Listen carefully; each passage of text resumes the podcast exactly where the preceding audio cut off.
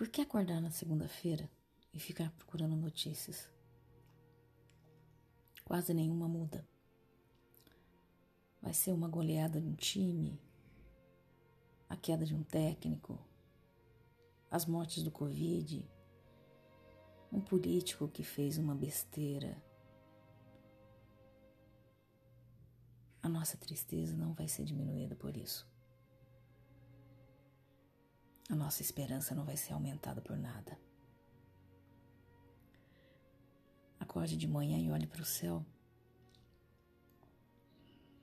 Vá ler um livro bonito, um texto bacana, algo que te engrandeça ou que te lembre da infância. Leia O Pequeno Príncipe.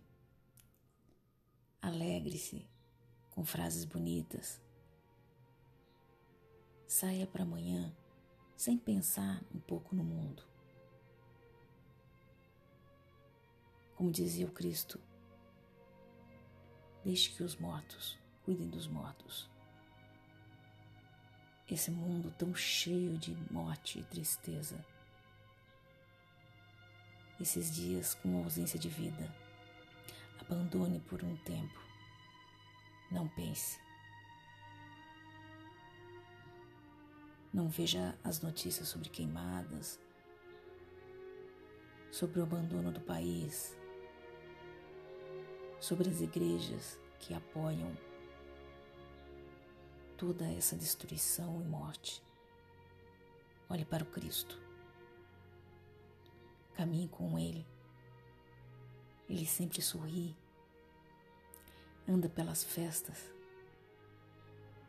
Transforma água em vinho traz à vida quem já estava morto. Tira a culpa do nosso peito.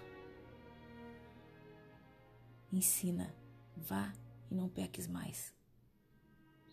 Esse é o Jesus de Nazaré. O que foi visto como um louco, um mendigo, um insano, um herege. E mesmo assim, após toda a dor que passou, ainda voltou para nos ensinar um pouco mais. Ficou caminhando após a ressurreição entre seus apóstolos, contando as histórias do céu, contando a necessidade da vida, falando de esperança, de fé e futuro.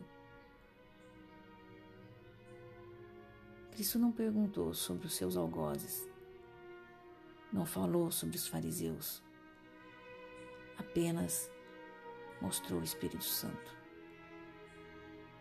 É Ele que caminha conosco, conosco toda segunda-feira. Busque sua mão, busque seu olhar e esqueça no começo da sua semana do que os homens fazem ou deixam de fazer pois eles pertencem ao mundo. E a Deus farão contas e prestarão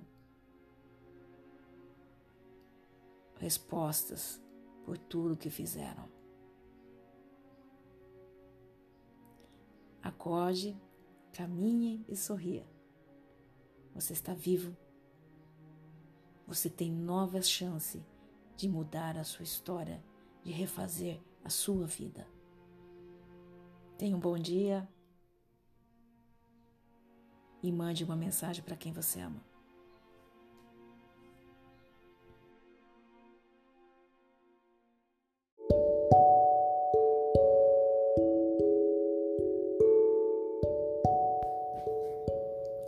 Dá uma olhada no pessoal à sua volta.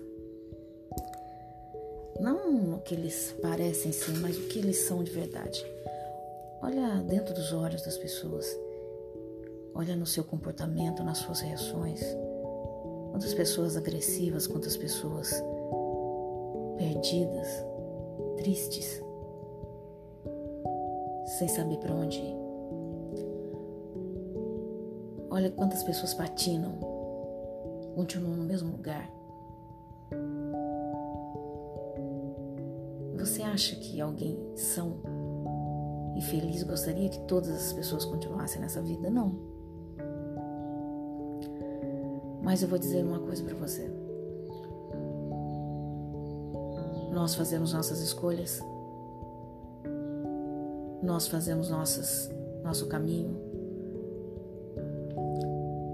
e não há nada que você possa fazer a não ser jogar flores no caminho para que a pessoa possa seguir. Aquela história do João e Maria é uma verdade. Se você joga pão, as aves vêm e comem. Não seguem. Jogue flores.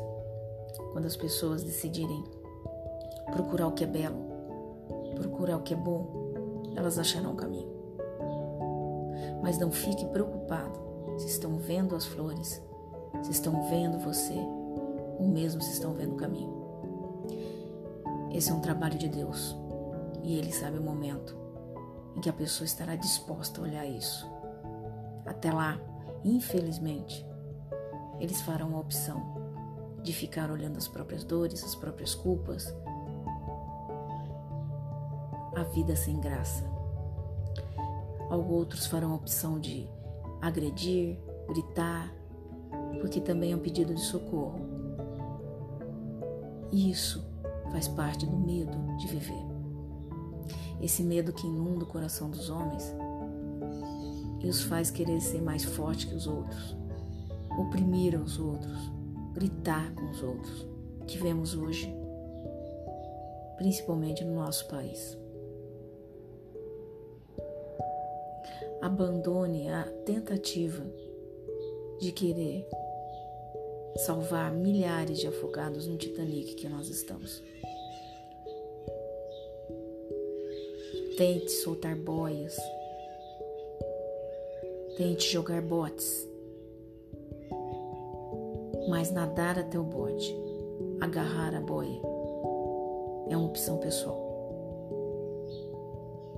Faça da sua vida uma estrela que brilha. Mas não queira clarear o céu e quem quer andar com os olhos fechados. Eles não verão seu brilho e ainda gritarão: O mundo é escuro e eu sei andar nele. Ajude, mas não carregue. Auxilie, mas não se desespere.